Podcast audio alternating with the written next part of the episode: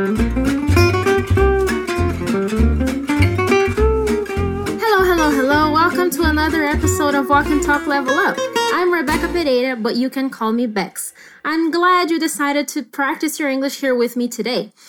Let me start by reminding you that to really improve your English, it's very important that you expose yourself to the language every single day.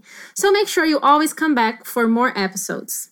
We have over 1,000 free lessons over on our portal, fluencytv.com, in over five different languages. So you can always continue learning. The Level Up episodes are a great way for you to improve your listening and comprehension skills while also really focusing on your pronunciation. But for this to work, you have to speak out loud, okay? Use your voice and don't just repeat the words in your head. This is going to help you understand and articulate the sounds even better. So don't be shy and speak up every time you hear this sound. Today, we're going to listen to a very casual conversation between Doug and Lily about what Lily is doing. If you can, close your eyes and try to understand what she's doing. Listen up. Hey, donuts! Help yourself, they're up for grabs. Nice! Did you make them? Oh no, I could never. I'm a terrible cook. Oh, cut it out. I tried your cookies last month and they were amazing. Apples and oranges. Cookies are way easier to make. So, Lily is giving away free donuts. Let's listen one more time. Hey, donuts! Help yourself, they're up for grabs. Nice! Did you make them? Oh no, I could never. I'm a terrible cook. Oh, cut it out. I tried your cookies last month and they were amazing. Apples and oranges. Cookies are way easier to make.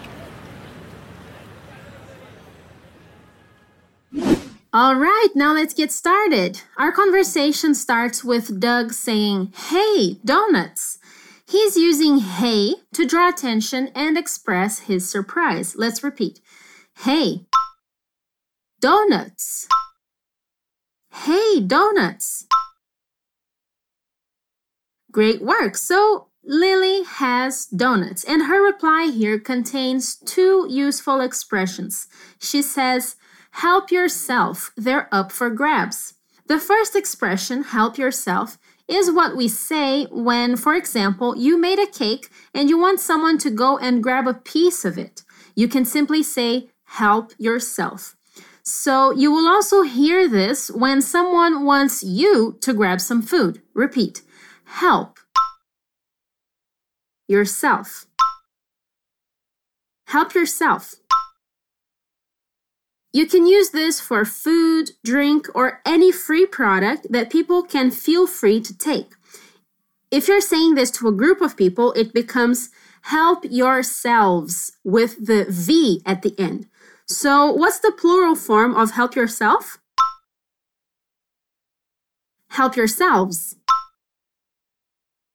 Awesome. Let's move on to the next part of her answer, which is the second useful expression.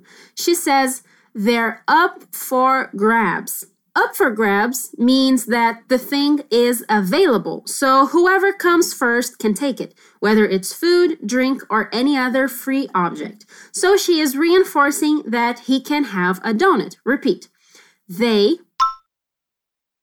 they're, up for grabs. They're up for grabs. Now let's say the whole answer connecting all the sounds. Help yourself, they're up for grabs. Help yourself, they're up for grabs. All right, if you want to read these expressions and see some more examples with them, check out the extra content for this episode over at our portal, fluencytv.com. Okay, let's continue. Now, Doug says, Nice, did you make them? Remember that we use make to talk about preparing food, okay? Now let's repeat. Nice. Nice. Did you did you make them Now make sure you connect the sounds. Did you make them? Nice. Did you make them? Nice. Did you make them? Excellent. Now Lily answers, Oh no, I could never. I'm a terrible cook. Oh, so she thinks she is not very good with food. Come on, let's repeat. Oh, no. Oh no. I could never. Oh no, I could never. You can use could never to say that you or someone isn't or wasn't capable of doing a specific thing. Let's say it again. I could never.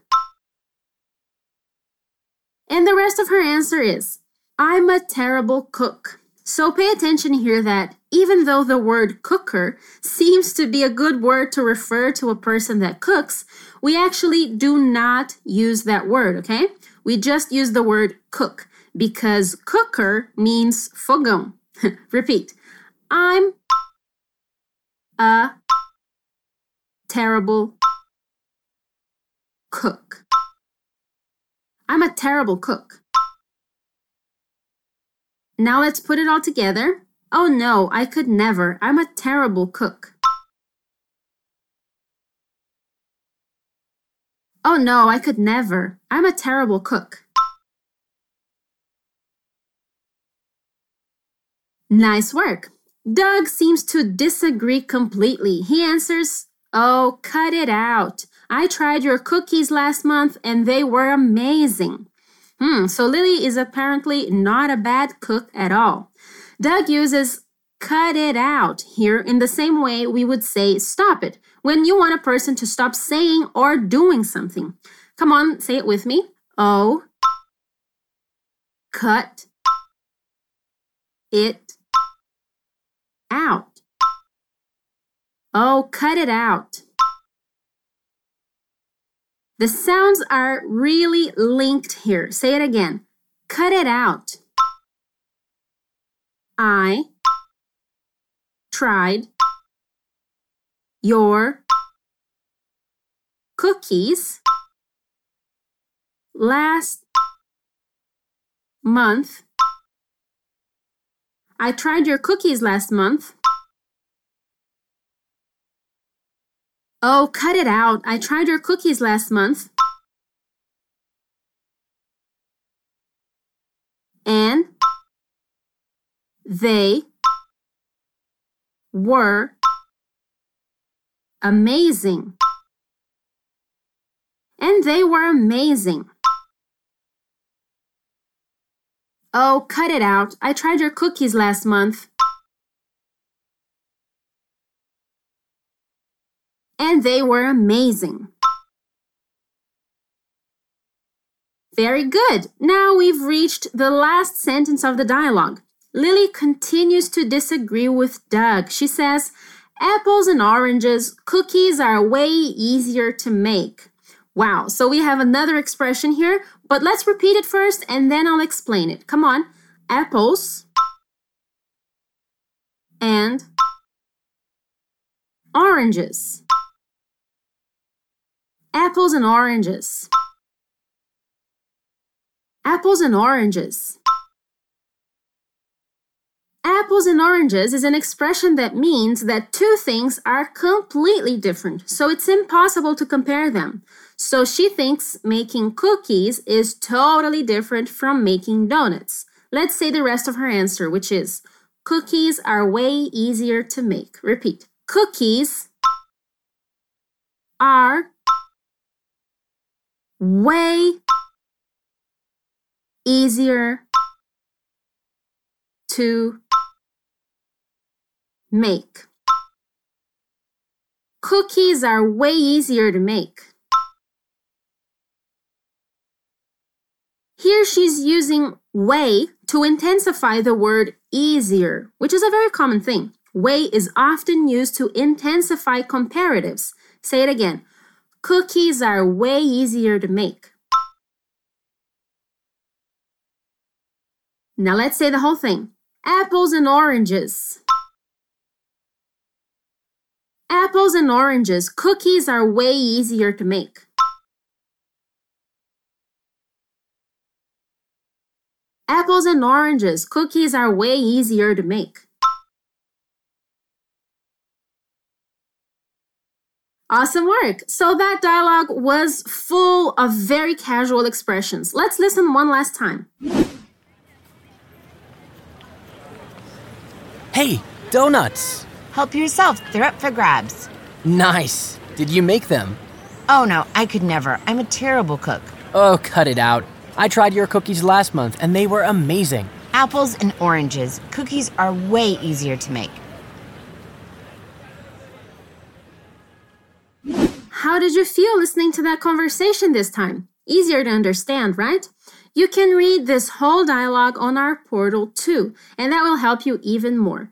And that's the end of today's episode. I hope you enjoyed these expressions, that you're having a great day, and that tomorrow is even better. See you next episode. Take care and bye bye.